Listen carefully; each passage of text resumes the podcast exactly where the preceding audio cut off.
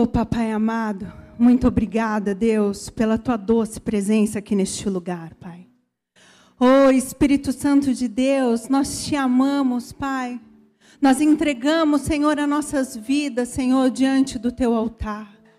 Oh, Espírito Santo de Deus, o Senhor é tudo que nós precisamos, Pai. Porque quando somos cheios do teu Espírito Santo, oh Deus, vivemos os teus planos na terra. Porque os teus planos, Pai, são bons, perfeitos e agradáveis. Fala aos nossos corações nessa noite, Senhor. Toma minha vida nas tuas mãos, Pai.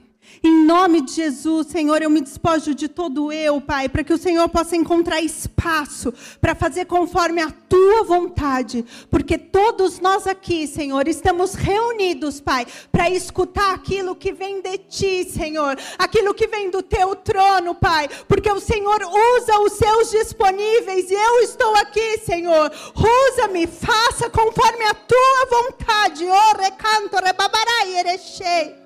Aleluia, Senhor, porque nós somos teus, Senhor. É tudo teu, Senhor. É tudo para o teu louvor, para a tua honra e para a tua glória. Louvado seja o teu santo nome. Amém. Aleluia. Glória a Deus. Aleluia. Glória a Deus. Glória a Deus. Que doce presença. O inimigo se levanta, né? Mas ele se levanta para cair. Amém? Eu fechei minha agenda hoje, três horas da tarde, para conseguir estar aqui, assim, tranquilamente. Só que aí deu problema no carro, enfim, aquela coisa. Mas o que nós podemos garantir é que nada foge do controle de Deus. Amém? Nada. Então, Ele está no controle das nossas vidas. Quando a gente faz a nossa parte, a gente tem a certeza que o inimigo pode se levantar, mas ele se levanta para cair. Amém? Glória a Deus por isso. É uma honra estar aqui com vocês. Nesses 20 anos, uma das primeiras igrejas né, filiais, primeiras, primeira, uma das primeiras filhas, né? Segunda, quarta filha? Primeira foi Guarujá? Não, não. A primeira foi Boiçucanga, Peruíbe e Itanhaém. A terceira. Glória a Deus. Que bênção, né? Glória a Deus. Amém? A palavra que o Senhor foi me entregando durante essa semana, porque é assim que Ele faz. Por isso que quando Ele nos chama, Ele nos chama para que a vontade dele, que é boa, perfeita e agradável, aconteça nas nossas vidas e através das nossas vidas. Eu costumo dizer e compartilhar que sempre quando o Senhor me chama para pregar a palavra dele, as minhas filhas já sabem, em casa todo mundo já sabe, eu vou dormir. Amém? Porque não é no nosso entendimento, não é com aquilo que a gente sabe, mas o que vem dele. Sempre vem o pão quente, o maná que ele entrega para nós todos os dias. E é nesse lugar de dependência que a gente dá toda a honra, toda a glória a ele. Por isso que ele diz: Filhos, se te chamarem para ir em qualquer lugar, vai tranquilo, porque eu vou ser sua boca. E como é bom quando a gente vai se colocando dia após dia nesse lugar de paz e descanso, apenas buscando o centro da vontade dele, essa dependência, porque ele faz infinitamente mais do que a gente pode sonhar ou imaginar. Só que os filhos, nós que somos irmãos, uma família nele, infelizmente, a maioria de nós está atormentado, aprisionado no medo, na ansiedade, na depressão, e isso não pode ser algo que o povo de Deus tem que se acostumar. Isso não é normal, isso não é normal. Amém? Nós precisamos entender que isso não faz parte dos planos de Deus para a nossa vida. E nós precisamos buscar nele, trazer à existência aquilo que ele já conquistou para nós na cruz do Calvário. E aí sim, viver o evangelho verdadeiro, que não consiste em palavras de persuasão para nos convencer, mas consiste no poder de Deus. Amém? Glória a Deus. Nós somos, né, assim como o tema é a restauração do templo, né? Do altar, amém? E o Senhor me falou bastante a respeito desse dessa escolha que ele fez no Novo Testamento. Porque algumas casas foram levantadas. Amém? Alguns templos foram levantados para ele no Velho Testamento. Mas no Novo Testamento, ele nos diz que ele não habita em casa feita por mãos de homem, mas ele habita no coração dos homens. É algo grandioso demais para a gente conseguir mensurar ou entender. Porque quando a gente vai relembrar um pouco, e eu vou falar bem rapidinho sobre o tabernáculo de Moisés, a gente vê que o Senhor levou Moisés ali para um momento com ele, a sós com ele no monte, e ali ele fez toda a planta da casa. Ele desenhou cada detalhe. E Moisés apenas executou a obra que Deus determinou. E aí nós estamos falando de algumas casas que foram levantadas, e eu não vou me prender a isso, porque eu vou focar em outro ponto. Mas o que o Senhor nos diz? Que tem uma casinha, uma casa lá do Velho Testamento, que é a sua casinha predileta, a sua casinha favorita. em Atos 15, 15, 17, diz assim: quem trouxe a Bíblia, quem não trouxe, acompanha comigo. Apareceu aqui no telão?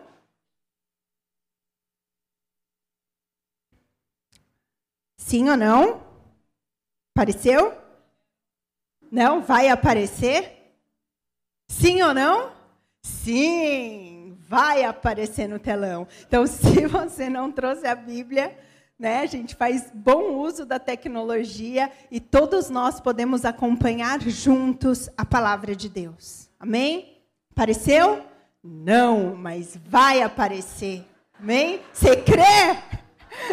Crer nisso tá fácil, né? Porque o Senhor nos pede para crer em cada coisa que, olha, a gente vai assim só te põe o pé onde nem sabe onde está pondo, mas a gente põe o pé e ele vem, né? e honra a nossa fé. Amém? Glória a Deus. A palavra de Deus diz assim: e comi, e, e com isto, com comi, acho que eu estou com fome.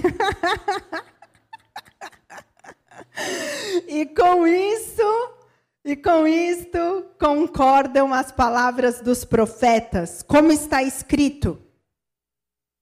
Depois disso, voltarei e reedificarei o tabernáculo de Davi, que está caído. Reedificarei as suas ruínas e tornarei a levantá-lo. Para que o resto dos homens busque ao Senhor, sim, todos os gentios sobre os quais é invocado o meu nome. Aqui a gente vê que em Atos aconteceu o quê? Uma conversa entre os, o conselho de Jerusalém. Ali estava toda a liderança da igreja. E ali a palavra do, dos profetas que reforçou algo importante, que o Senhor, ele quer restaurar o tabernáculo de Davi. Então, se nós estamos falando aqui que Deus ele não habita em construções feitas por mãos humanas, mas ele habita e ele quer habitar no coração do homem, a gente precisa entender a essência do que ele está querendo dizer aqui. Porque ele não está falando sobre algo físico, ele não está falando sobre uma edificação, sobre uma estrutura, ele está falando sobre algo que acontecia ali naquele lugar. E o Senhor, ele está com saudade, ele está com com saudade, porque aquele lugar agradava o coração dele.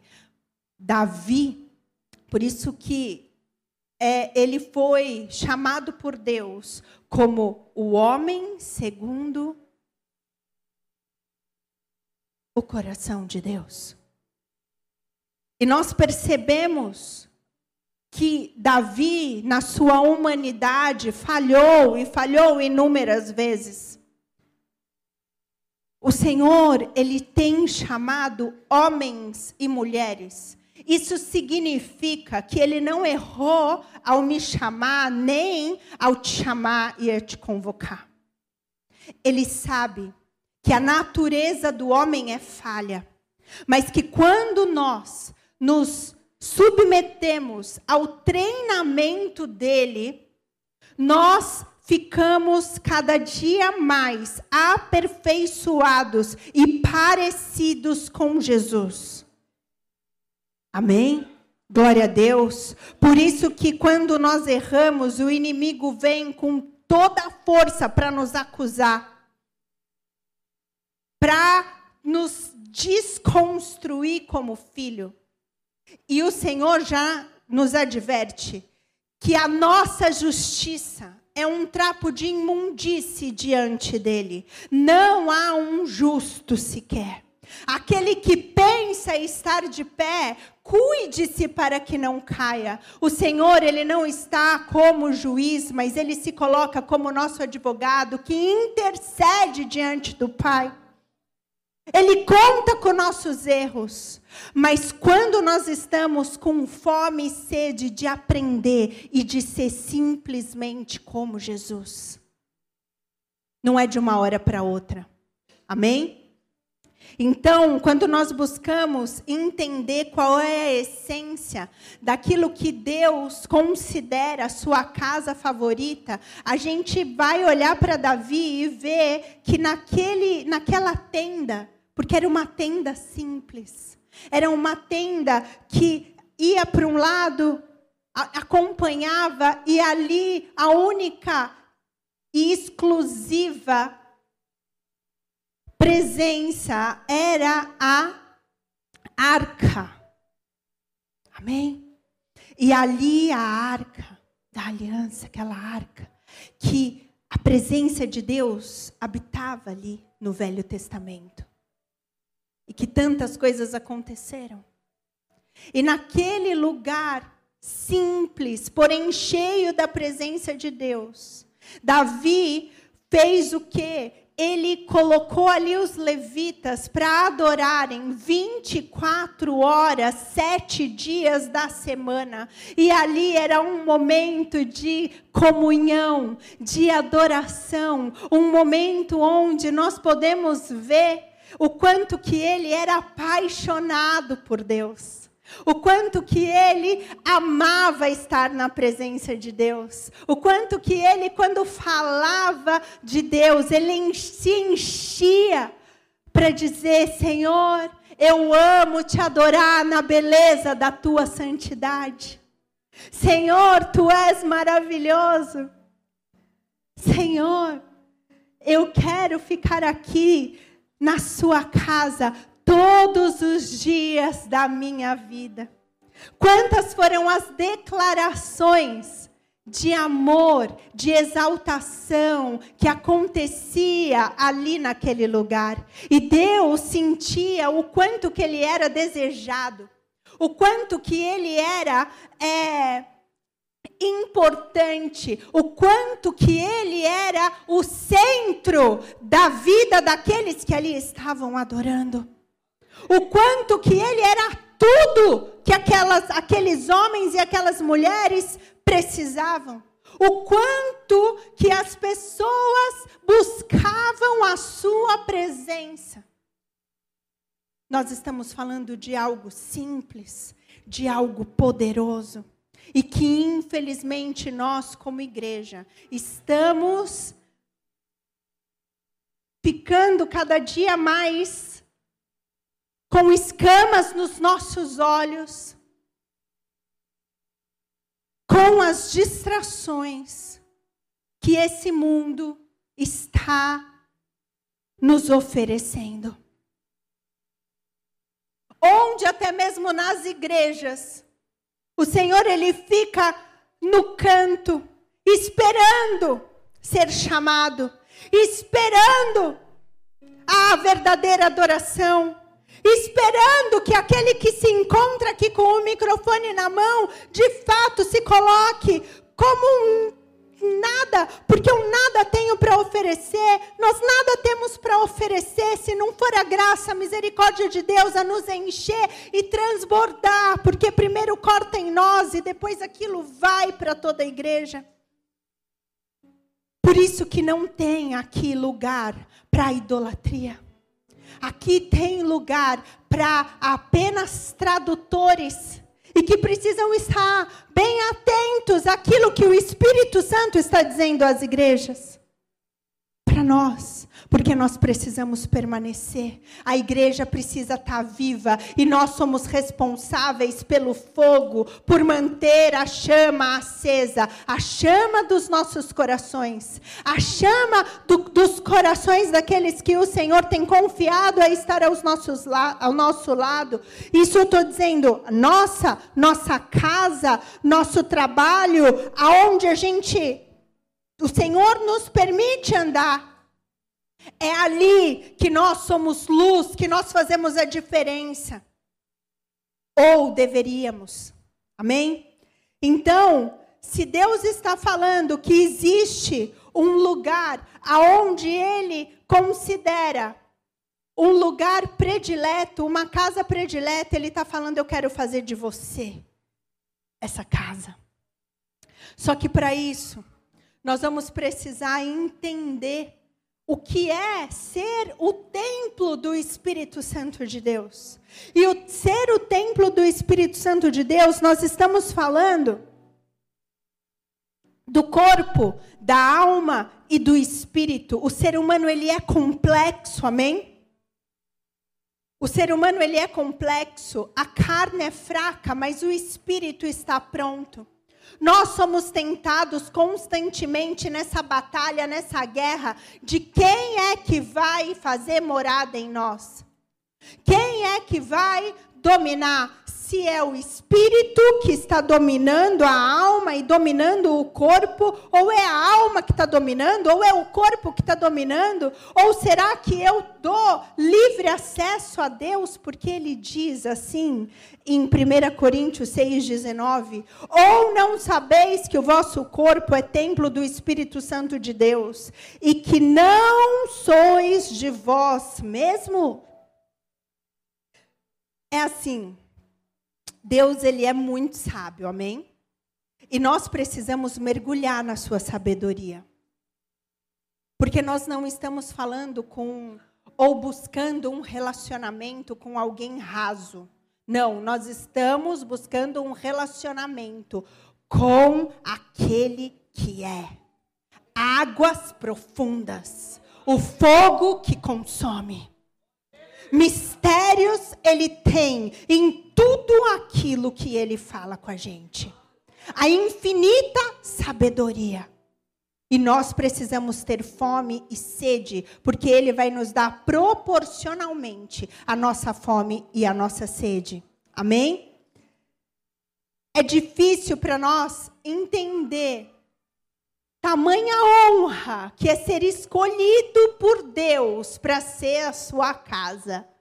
Não é? Agora, eu fico pensando, será que o Espírito Santo, vamos pensar, porque assim, eu preciso gerar perguntas. Quem não tem perguntas, não está aprendendo. Vocês estão entendendo? Quem que riu?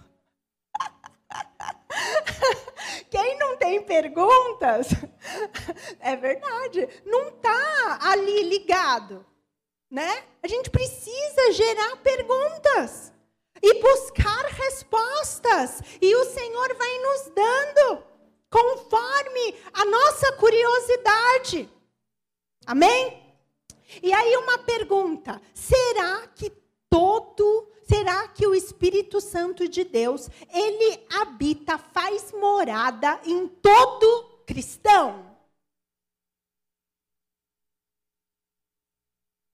Se ele faz morada em alguns cristãos, ele pode deixar de fazer?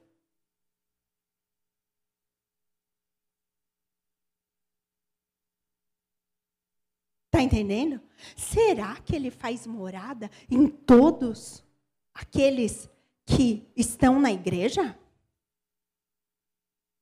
Vamos ver?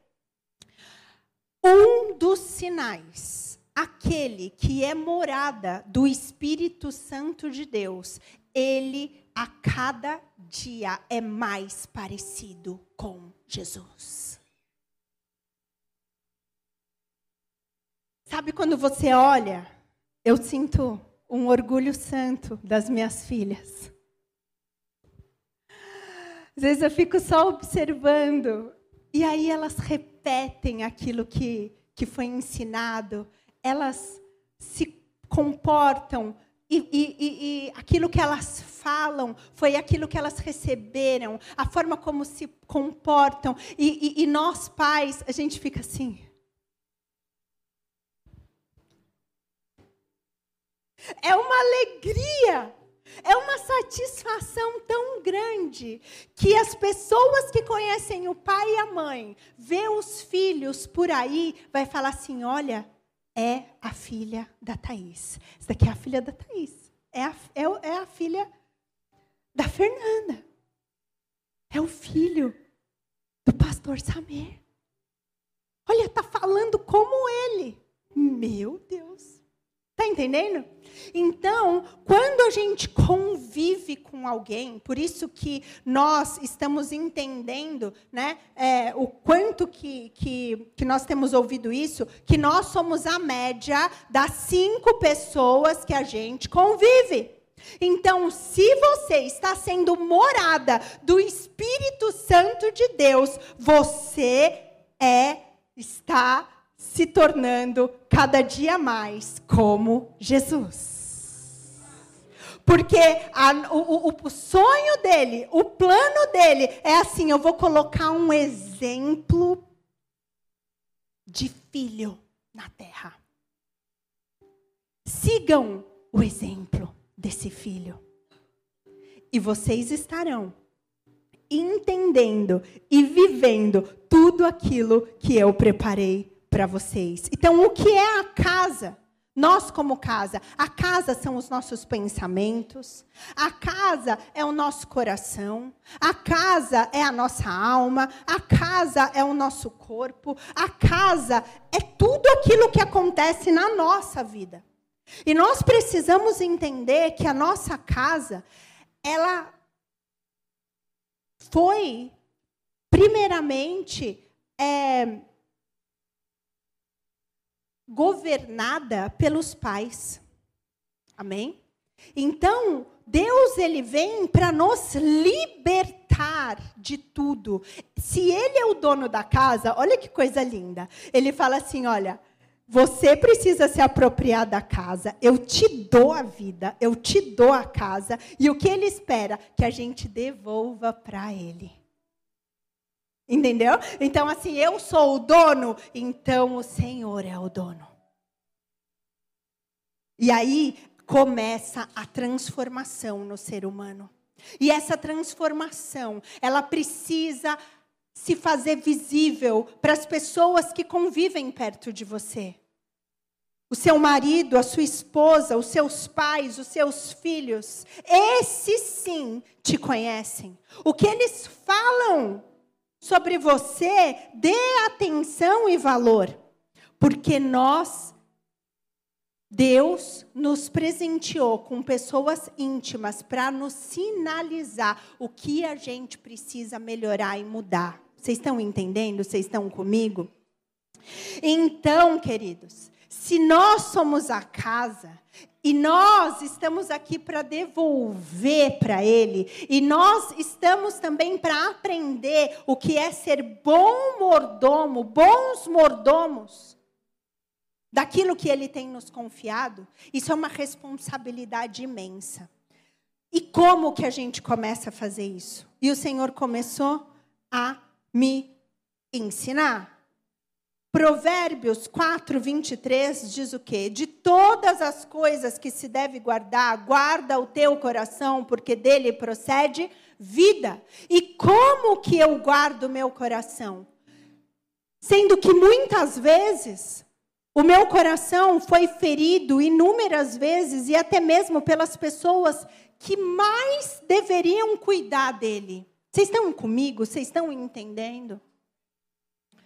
Só que a gente não pode, por, quando a gente tem a consciência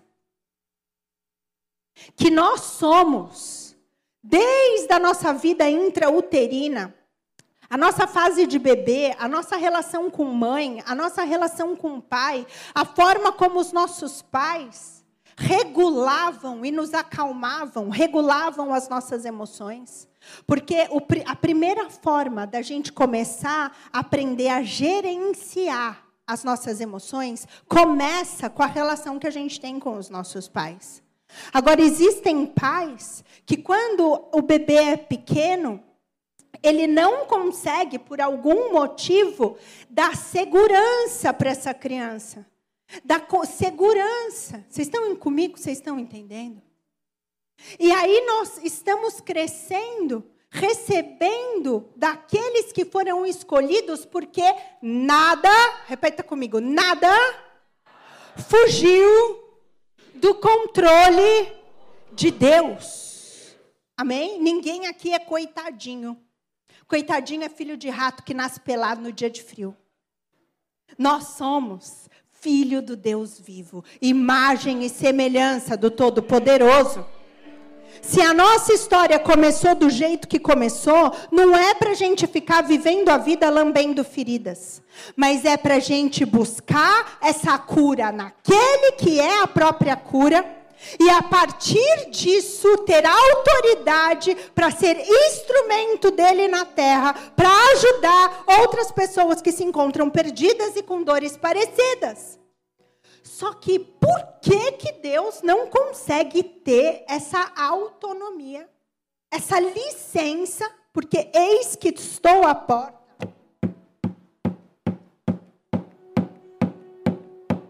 E bato. Se abrir, eu entro. Por que, que o Todo-Poderoso, aquele que nos disse que o, plano dele é maravilhoso, ele, ele é, eu, eu, sou apaixonada. Como Davi, a gente precisa ser apaixonado. Sabe quando você fala do teu pai? Se eu estou falando do meu pai. Falavam para mim assim, Thaís, mas você fica nervosa para pregar? Eu falo assim, real, não, porque eu estou falando do meu pai. Eu não estou falando de mim, eu estou falando do meu pai. Está entendendo? Do nosso pai. E ele, por que, que ele não tem a liberdade, muitas vezes, de fazer tudo aquilo que ele já determinou? Porque quando Jesus foi crucificado e Satanás, achando que já era dono da situação, o Senhor vem e surpreende e ele diz: Eu planto filho para colher filhos. O sangue desse filho é por todos os outros filhos. E o espírito que estava sobre ele, sobre Jesus, a partir do momento que ele sobe aos céus, esse espírito, ele é liberado sobre toda a carne. Esse espírito ele é liberado para que todos os filhos sejam cheios do mesmo espírito que esteve com Jesus quando ele estava aqui na face da terra. Por isso que Jesus disse: coisas iguais ou maiores que eu fiz, vocês também farão. Aleluia!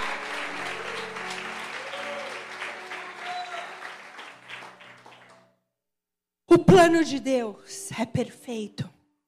Quando nós colocamos o controle nas mãos dele, independente do caminho, a vitória é garantida. Amém? Porque ele só nos diz o começo e o fim. O como vai ser, é só confia.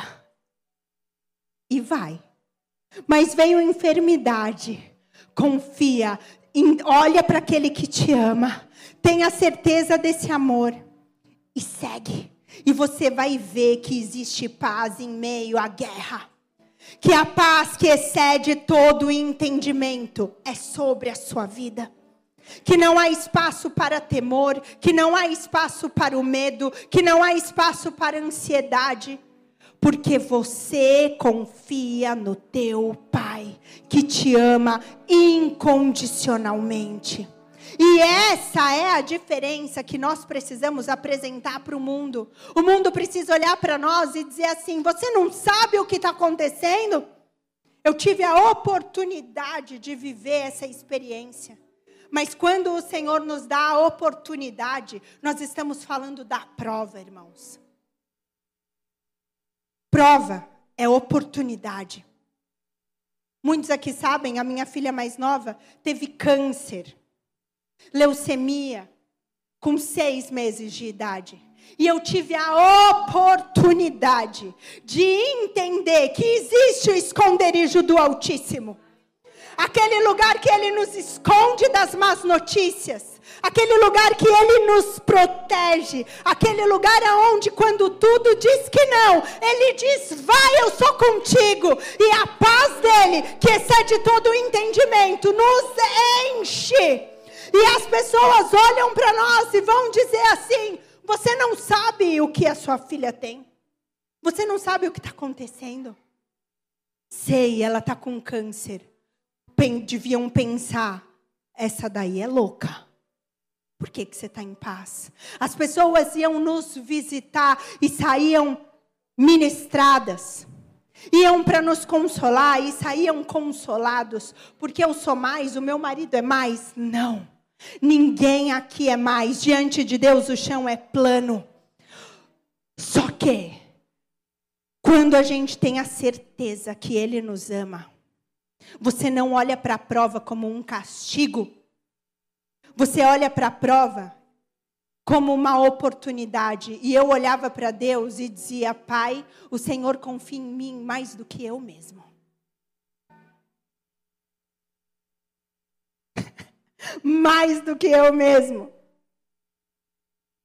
Então, quando nós estamos falando de que de todas as coisas que se deve guardar, guarda o teu coração, porque procede vida, talvez você não esteja se sentindo cheio da vida, cheio do Espírito Santo de Deus, porque provavelmente a tua casa ainda não está totalmente arrumada, limpa, organizada. Vocês estão entendendo? E aí o que nós precisamos pensar? Como está a fachada da tua casa? Como é a fachada da tua casa? Porque nesse mundo das aparências, as pessoas se preocupam só com o externo. E nós, irmãos, nós vivemos por aquilo que é eterno. No meu livro, essa frase que está aqui na capa, que o Senhor foi com 12 anos eu tinha. Quando eu vivi a primeira decepção e crise existencial, 12 anos de idade. Eu percebi que as pessoas eram falsas. Eu estava ali entre os amigos, e aí, na, numa roda, eu vou contar aqui. Contei já. Vou contar? Não, já contei, já está aqui. E aí nós estávamos ali conversando, todo mundo super bem, de repente um amigo sai dessa roda e vai embora. E as pessoas que estavam ali bem com ele começam a falar mal. Começa a falar mal. E eu olhei e falei, pensei, meu Deus, mas até agora estava abraçando, estava brincando, estava tratando mal, tratando bem, parecia que era amigo. Ah! Como que eu vou saber as pessoas que usam máscaras e as pessoas que são sinceras? Me deu uma crise com 12 anos de idade. E a frase que está aqui é: se fora precisa estar limpo, dentro deve estar polido. Eu fiquei um mês sem sair na rua e eu era uma criança de brincar muito na rua. Muitos amiguinhos. E como que eu saí? Falei, Senhor, eu não posso mudar as pessoas, mas eu escolho permanecer do jeito que eu estou. Amém? E aí eu fui já, né, depois mais para frente buscar fazer psicologia para entender melhor, porque o que me dava aflição era saber que o ser humano usa máscaras. Era algo que me incomodava. Amém? Então, a gente precisa olhar aqui. A primeira pergunta é: como está a fachada da tua casa? Porque, infelizmente, existem pessoas que só são de fachada, só são de crachá, só são de títulos. E a palavra de Deus já nos garante que não é porque você é ungido pastor, porque você é sacerdote, que você está sendo aprovado por ele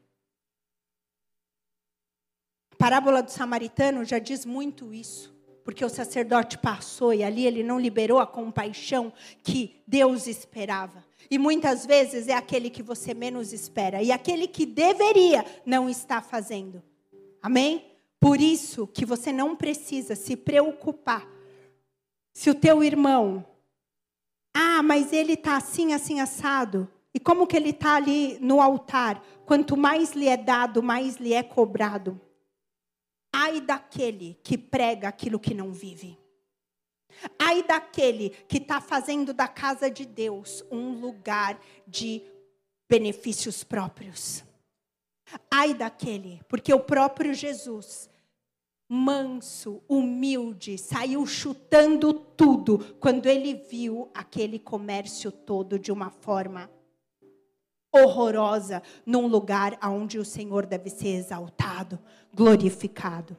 Amém? Agora, a gente precisa buscar entender também como está então a minha casa por dentro.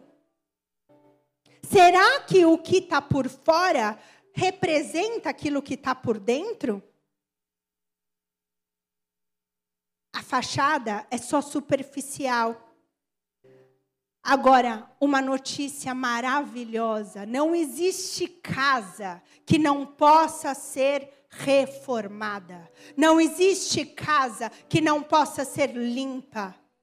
Todos nós, todos nós, diz assim: eu fui escolhido, sou escolhido para ser morada do Espírito Santo de Deus. E eu serei.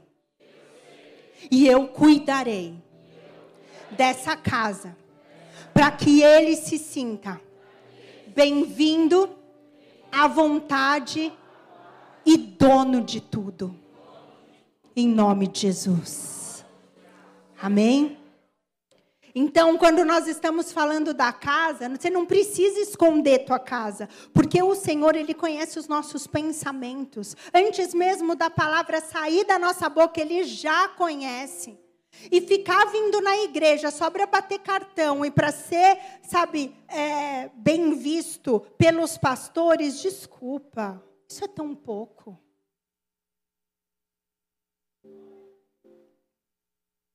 Olha, pastor, estou fazendo.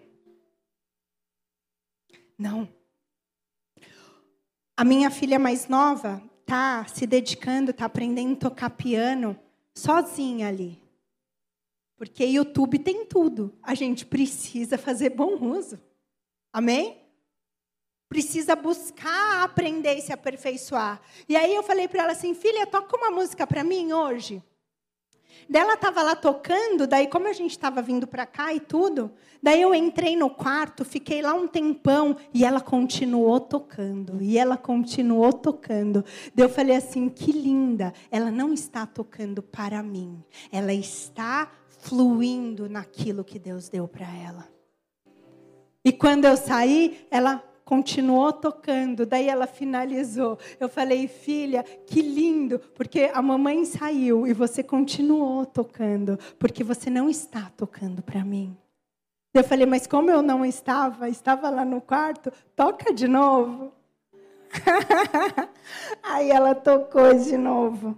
Amém? Então, é tão lindo quando nós estamos fazendo, porque de fato aquilo faz sentido para nós. Nós não estamos fazendo para o pai ver, nós não estamos fazendo para o líder ver, nós não estamos fazendo para o pastor ver, nós estamos falando, fazendo porque nós entendemos aquilo fez sentido e nós nos apropriamos. E aquela verdade que nós escutamos hoje é minha também. Amém? Não é para ninguém. Se tiver alguém que se alegra toda hora com você, é Deus. Deus me falou uma vez assim, filha, é, que eu, tinha arrumado uma, um chá de cozinha para uma sobrinha. Aí eu arrumei, eu amo decoração, arrumei tudo, não sei o quê. E aí era para ela. E as pessoas ali não me conheciam. Daí ela estava se arrumando ainda, daí eu estava ali no cantinho, já tinha ninguém sabia quem tinha arrumado nada. Daí eu fiquei assim só observando. As pessoas meio que olham assim, meio de rabo de olho, meio que olham assim. São poucos aqueles que chegavam para ela, porque ninguém sabia quem foi, que fala, que elogiava alguma coisa do tipo. Não espere elogio das pessoas. Se as pessoas te elogiarem, ainda é pouco perto do que Deus tem para falar ao teu respeito. Amém? Então, quando você está vivendo algo, você precisa fazer assim com o Espírito Santo de Deus.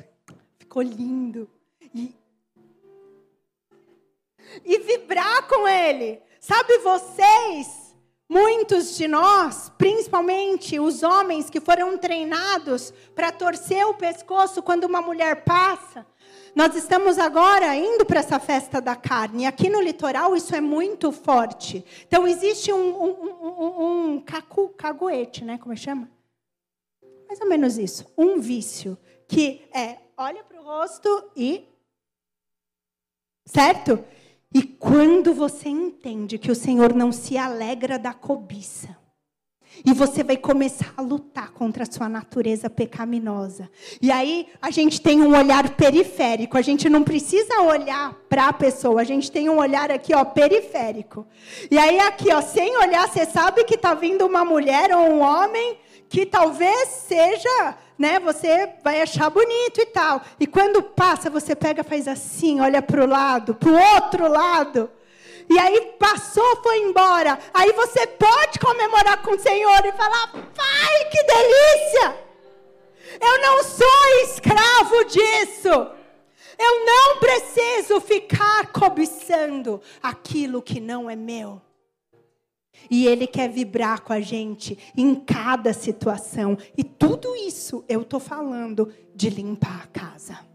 Porque nós estamos falando dos olhos, nós estamos falando da mente, nós estamos falando da boca, porque a boca fala o que o coração está cheio. Se os seus olhos forem bons, todo o seu corpo será luz. Transformai a vossa mente, para que possais viver a boa, perfeita e agradável vontade de Deus. Tudo isso diz respeito à casa, à habitação do Senhor, amém? Só que como nós estávamos falando desse início, muitas vezes as pessoas começaram a sua jornada na terra sendo rejeitado, sendo uma vergonha, onde muitos não conheceram o Pai. Infelizmente, é muito comum, principalmente no litoral, os filhos do carnaval. Amém? E aí você começa a sua vida num lugar de rejeição. O que, que acontece quando a pessoa não é amada conforme o Senhor planejou? Ela não se ama. Quando ela não é amada, ela se sente rejeitada, altera o seu valor. E ela passa a não se amar. Ela fica como se fosse em fragmentos. Ela não consegue se ver inteiro essa pessoa acaba caminhando para os extremos. Ou ela serve muito, que é subserviência, ou ela busca muito para si mesmo, ou ela faz muito para o outro, excessivamente para buscar aprovação, ou ela faz muito por ele, por ela mesma, buscando também essa aprovação. Vocês estão entendendo? Por isso que todo excesso revela faltas. Por isso que o Senhor veio para nos curar. E nós precisamos desejar essa cura, porque ela está para todos nós. Amém? Agora, o Senhor ele nos dá a solução e o antídoto. Porque quando a gente fala de se apropriar da casa, antes de se apropriar, a gente precisa amar. Porque você só vai cuidar daquilo que você ama. E se você não foi amado, se você foi rejeitado, muitas vezes você também ainda continua se rejeitando. A forma como você se trata é uma reprodução daquilo que falavam para você. E a voz de Deus não consegue ser audível aos seus ouvidos, porque você ainda está entulhando coisas que precisam o quê? De liberação a gente precisa tirar, parar de se apegar com coisas que só ficam atrasando a nossa vida. Vocês estão entendendo? E a fórmula de Deus, ela é perfeita. Ele fala assim: de todos os mandamentos, se você cumprir dois, você vai cumprir todas, toda a lei dos profetas. E ele diz: amar a Deus sobre todas as coisas e o próximo como a ti mesmo. Se ele está dando uma comparação, fazendo uma comparação, que você deve amar o outro como você se ama, eu venho antes, amém? E aí nós estamos falando de algo precioso, para a gente começar a se apropriar dessa casa. A maior ferramenta para você se apropriar dessa casa, desse templo, Permitir que o Senhor te ajude na faxina, permitir que o Senhor te ajude na, na reforma, que o Senhor te ajude na decoração, você precisa amar essa casa.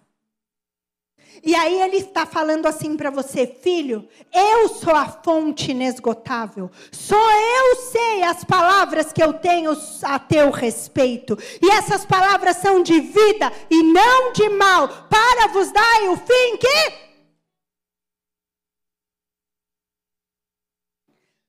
Só que a fonte é Ele. O que Deus fala a teu respeito. Come dessa fonte, bebe dessa fonte. Aprenda a se amar, porque nós somos projeto dele. Ele fez o homem à sua imagem e à sua semelhança. A gente precisa começar a acreditar muito mais do que Deus fala a nosso respeito, do que aquilo que os nossos pais enfermos na alma, no corpo, no espírito falou para nós. Ele diz assim: "Filho, filha, os teus pais, eles também são crianças, eles também são filhos. Eles deveriam, mas eles não tinham para dar. Eu tenho para dar. Eu digo quem você é. Olha para mim, como que você enxerga Deus? Quem é Deus para você?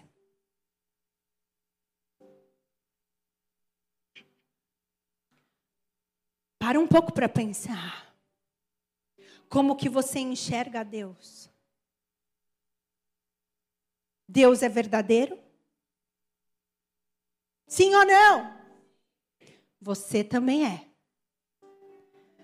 Deus é amor? Você também.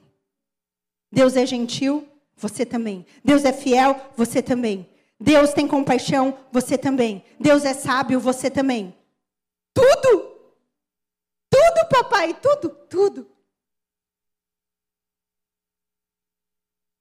E essa é a adoração que Ele espera de nós essa alegria pelo plano perfeito dele. E quando a gente tem essa alegria da vida eterna, essa alegria de ter sido escolhido pelo próprio Deus para viver essa transformação na nossa vida, e todo o nosso entorno é transformado também. São as boas novas do Cordeiro.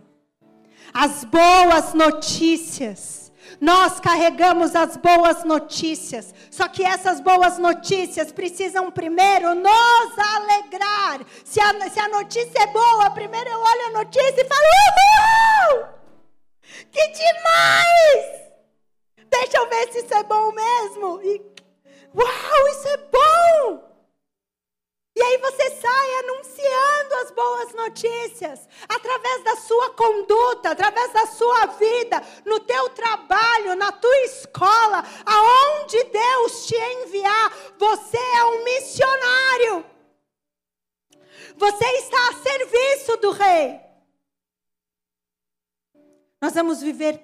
Grandes perseguições. Por isso que ele diz assim: vão vir com tudo contra a igreja, para dispersar. Mas eles não sabem que o meu templo são os meus filhos na face da terra. E aonde estiver ou mais em meu nome, ali eu me farei presente. Aleluia. Amém? Só que muitos se encontram na sua existência como hóspedes, muitos se encontram como impostor, muitos se encontram como locatário. Não, você é proprietário. Deus, ele te deu a vida e você entrega a chave para ele.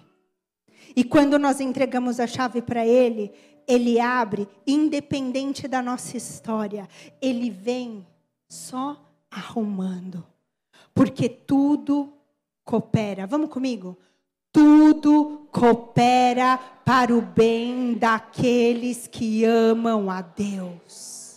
Independente do, de como começou a tua história, tudo coopera para o bem daqueles que amam a Deus. Nós, filhos, não seremos enganados nem confundidos.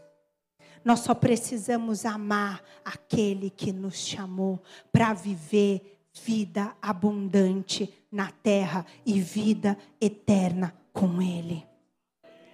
Só que o amor próprio vai incluir o que? Alguns passos. Aceitação. Você se aceita? Ah, não, eu sou japonesa, eu não me aceito. Minha mãe é loira, meu pai é japonês. Quando eu era pequena, eu brincava de trocar o olho com a minha mãe. Falava, mãe, eu não quero ser japonesa. Ela falava, não tem problema, vem aqui, vem aqui. Daí eu ia. Ela falava assim, eu vou colocar o meu olho em você. Daí eu saía feliz da vida para brincar. Mas aos poucos fui crescendo e vendo que eu sou mestiça, eu sou japonesa e eu preciso amar quem eu sou, a minha origem, a minha descendência.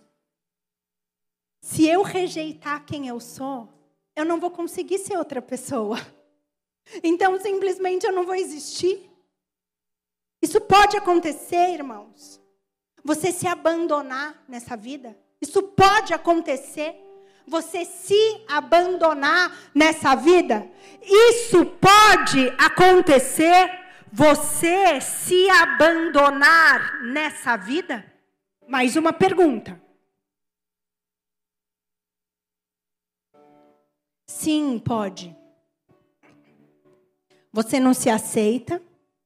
Você vive se comparando. Você vive se maldizendo, você se odeia. E aí aquilo que você sente por você, você vai transbordar para o outro. Então, primeiro ponto, aceitação de quem você é. Amém?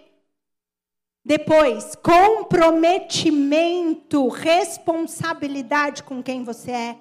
Terceiro, você precisa fazer as pazes com o seu passado. Não tem como você não fazer as pazes com o teu passado, honrar os teus passados, honrar os seus ancestrais. Porém, a casa é tua. Os seus ancestrais, os seus pais, os seus avós, quem for, eles podem ter a honra de ficarem ali num porta-retrato, mas eles não são autoridade sobre a sua casa. O que eles colocaram dentro da tua casa, se não combina com você, junto com o Espírito Santo de Deus, você pode tirar e fazer uma decoração nova que combine com você. Você não é obrigado a fazer e andar do jeito que o teu pai andou, do jeito que a tua mãe andou, repetir como uma maldição hereditária. Você é livre para arrumar a casa. E o Senhor está com a gente nessa ajuda e nesse auxílio. Ele só quer ser convidado. Agora, nós precisamos cortar esse cordão umbilical, muitas vezes com os nossos antepassados, com os nossos pais, porque muitas vezes a forma que a gente conversa com a gente é a forma que eles falavam com a gente. Vocês estão entendendo? E eu preciso liberá-los, eu preciso perdoá-los, e eu preciso dizer, papai, mamãe, você falava isso, mas não é bem assim, porque o que não tiver na palavra de Deus não é verdade. Uma coisa é você honrar, outra coisa é você acreditar totalmente naquilo que eles falaram a teu respeito. Vocês estão entendendo? Agora, se Deus quer nos libertar, por que que muitos não são libertos, irmãos? Mais uma pergunta. E faz cura e libertação todo ano, e vai, e busca, aleluia, acha que vai ser um, uma faxina, e eu não gosto desse misticismo. E olha que nós somos líderes da cura e libertação. O caminhar com Deus é diário. A palavra de Deus diz: aquele que quer vir após mim, carrega a sua cruz e siga-me de perto. Não é um seminário que vai fazer tudo aquilo que tem que ser feito. É você todos os dias tendo responsabilidade com a tua casa. Vocês estão entendendo? Agora, se Deus não consegue libertar as pessoas, é porque Ele não tem poder para isso? Mais uma pergunta.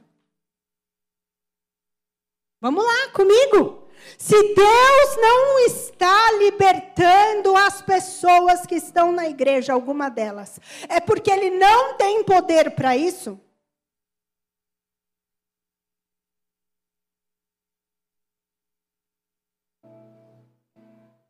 Ele é o Todo-Poderoso.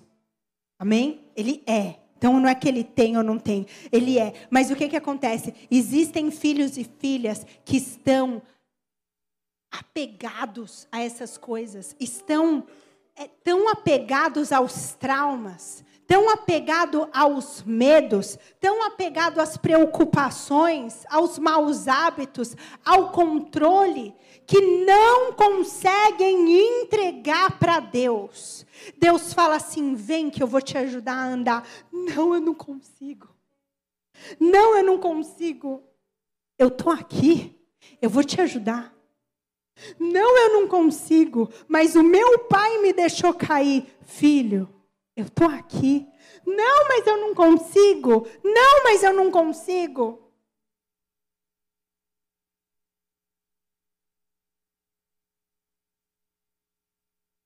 Seja forte e corajoso, diz o Senhor. Eu venci e você também vai vencer. No mundo tereis aflições, amém? Nós conseguimos todas as coisas. Nós vamos é, ser profissional de uma hora para outra? Não. Mas todo lugar grande começou com um único passo. Não é para você dar mortal. É para você dar só um passo. Ai, mas eu estou com medo, eu estou com medo. Ele fala assim, ó. Como criança, que, que é quando começa a andar, a gente faz assim.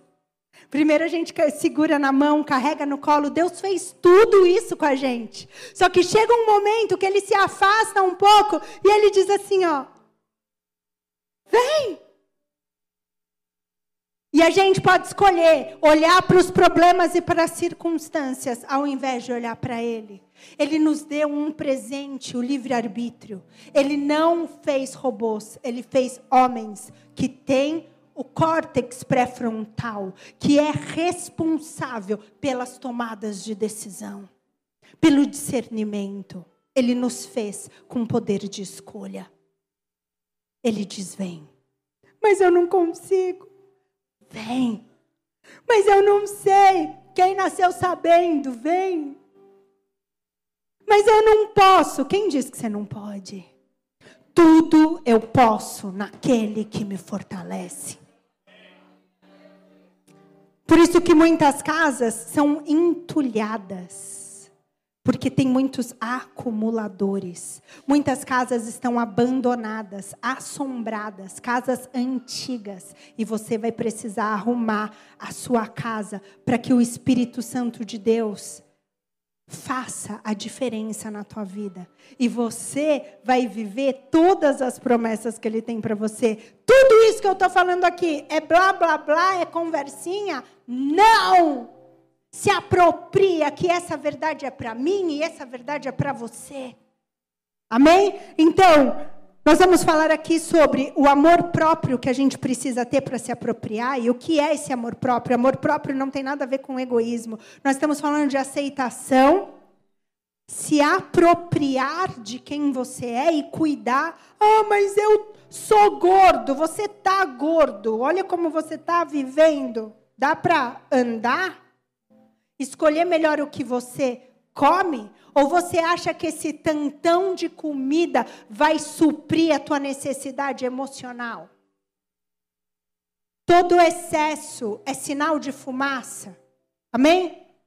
Quer melhorar? Anda. Eu preciso saber o meu valor, a minha importância. Eu preciso ter um bom diálogo interno comigo. O que é esse diálogo interno, irmãos? Diálogo interno são os teus pensamentos, como você fala com você, a base da inteligência emocional. Escutem bem. A base da inteligência emocional é você aprender a ser o seu amigo. O seu amigo. Você errou, o que que um amigo fala? Você começou agora. Você errou. Continua, você vai melhorando. O que que o carrasco fala? Ih, errou! Você é seu amigo? Para de se comparar, porque você é único. Deus, na sua infinita sabedoria, fez cada um de nós únicos. Diz assim: Eu sou único incomparável. Eu só posso me comparar com aquele que é o meu modelo, aquele que é meu exemplo. E também usar como exemplo aqueles que estão, nossos irmãos mais velhos, que estão há mais tempo na caminhada e com mais frutos do Espírito Santo. Amém? E aí eu preciso aprender a colocar limite, porque uma casa não pode ser escancarada. Vocês estão entendendo? E eu preciso permanecer vivo e livre.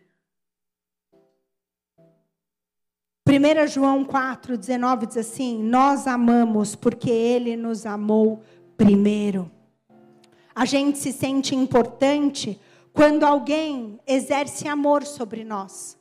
Então, uma criança que é amada, ela se sente importante, porque amor é atitude, amém? E, e ao se sentir importante, ela, ela, ela começa a se amar. E quando isso não aconteceu, o Senhor fala: Eu vim com a solução, eu sou o teu pai. Você é importante, eu te amo.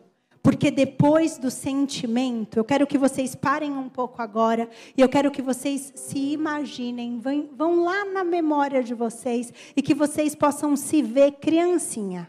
Fecha o olhinho. Vai lá buscar você, criança. Olha para você. Como que era? Como que você era? O que que você gostava de fazer?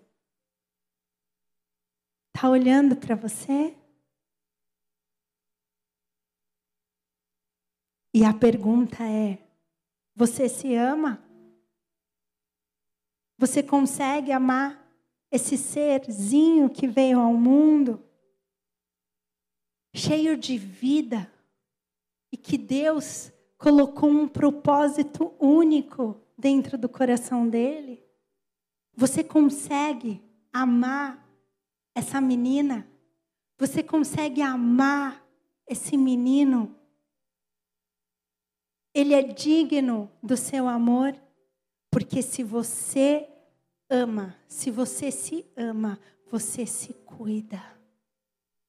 E ao se cuidar, você está cuidando da casa. E ao cuidar da casa, você está abrindo as portas para o Espírito Santo de Deus entrar e habitar. Você precisa se amar. Você precisa pertencer e ter responsabilidade com quem você é. Você consegue amar essa criança? João 1,13 diz assim: Não nasceram do sangue, nem da vontade da carne, nem da vontade do homem, mas de Deus.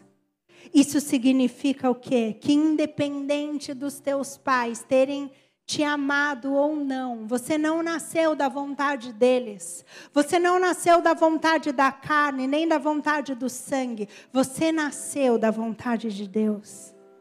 Se eles acharam que você foi um erro, você pode dizer para você: eu não sou um erro, porque eu não nasci. João 1:13 para vocês.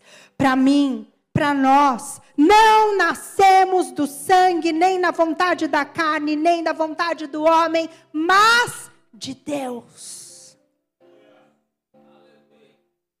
Onde a presença de Deus habita, a vida em abundância. Onde a presença de Deus habita, a casa é cheia da presença do Espírito Santo de Deus. E para finalizar, irmãos, quando a gente olha para uma casa, quando a gente se responsabiliza pela nossa vida, quando a gente entrega as nossas vidas nas mãos daquele que é o autor e consumador da nossa história, a gente vive o plano dele nessa terra. E o plano dele está em Gálatas 5:22, que toda casa cheia do Espírito Santo de Deus tem amor, tem alegria, tem paz, tem paciência, amabilidade, bondade, fidelidade, mansidão e domínio próprio, porque esses são os esse é o fruto do Espírito Santo de Deus em nós. Quando a casa está arrumada, quando a gente se tem responsabilidade com a nossa existência, com aquilo que os nossos olhos veem, aquilo que entra pelos nossos ouvidos, aquilo que passa pelo, pela nossa mente, aquilo que a gente fala, quando a gente cuida, quando a gente cuida de arrumar as coisas do passado, perdoar, liberar, reorganizar, faxinar o que for, e você chama a presença do Espírito Santo de Deus todos os dias na tua vida, irmão. Você vai ser uma pessoa que através dos teus olhos ele vai conseguir olhar ele vai olhar através dos teus olhos, ele vai amar através dos teus olhos, ele vai falar através da tua boca, ele vai tocar através das tuas mãos, ele vai te usar, porque ele vai ter liberdade para fazer infinitamente mais do que você sonhou ou imaginou. Nós fomos chamados para sermos o povo mais feliz e satisfeito dessa terra. A gente não pode se contentar com menos. Amém? Louvado seja Deus. Eu gostaria de chamar os irmãos aqui para fazer o louvor, porque o Senhor está procurando aqueles que o adorem em espírito e em verdade. Não simplesmente de fachada, não simplesmente de boca, mas Ele está procurando aqueles que se abrem verdadeiramente diante do Pai e diz: Senhor, me perdoa, eu estou vivendo até aqui de fachada, eu fico me prendendo ao meu cargo na igreja e eu me chamo de diácono, eu me chamo de presbítero, eu me chamo de líder de célula. Mas, Senhor, tenha misericórdia de mim, Pai, porque tudo isso é para encobrir a sujeira que está dentro do meu coração, tudo aquilo que eu tenho feito, que tem entristecido o Teu Santo Espírito. E eu me coloco aqui, Senhor, te pedindo misericórdia da minha vida, porque eu quero ser aprovado por Ti, não por homens, Pai. O Senhor, Ele quer escutar o nosso clamor, a nossa oração, porque Ele não está aqui para nos acusar, Ele está aqui para nos auxiliar. O Espírito Santo de Deus é o nosso consolador, é o nosso auxiliador. Ele está aqui para nos ajudar, independente de como você esteja. E nesse momento agora, irmãos, é momento de se colocar diante dele, porque não é só mais um culto, mas é a tua oportunidade de falar: Senhor, eu quero me amar. Senhor, me ajuda a perdoar. Senhor, me ajuda a limpar a casa. Ele fala: Você está precisando de ajuda para limpar a casa? Eu me coloco aqui como faxineiro. Você está precisando de alguém para arrumar, para consertar? Eu sou o pedreiro. Você está precisando de alguém para decorar? Eu sou o arquiteto. Eu sou tudo aquilo que você precisa, filho. Só que não se esqueça que não há nada encoberto diante de mim. E eu só posso entrar quando você abre a porta, porque eu já estou vendo, eu estou com você. Você sabe que eu estou com você. Os homens não estão vendo o que você tem feito, mas eu estou do teu lado. E você, filho, quer se sentir forte? A alegria do Senhor é a tua força. Você dá um passo diante dele e ele dá dez ao teu encontro. Se coloca diante dele com o coração quebrantado, porque há condições para o Senhor vir com cura sobre nós. E a condição é que Ele cura os quebrantados de coração aqueles que se prostram diante dele, humildemente, declarando: Senhor, sozinho eu não consigo. Mas ele diz: Eu sou o grande eu sou. Oh,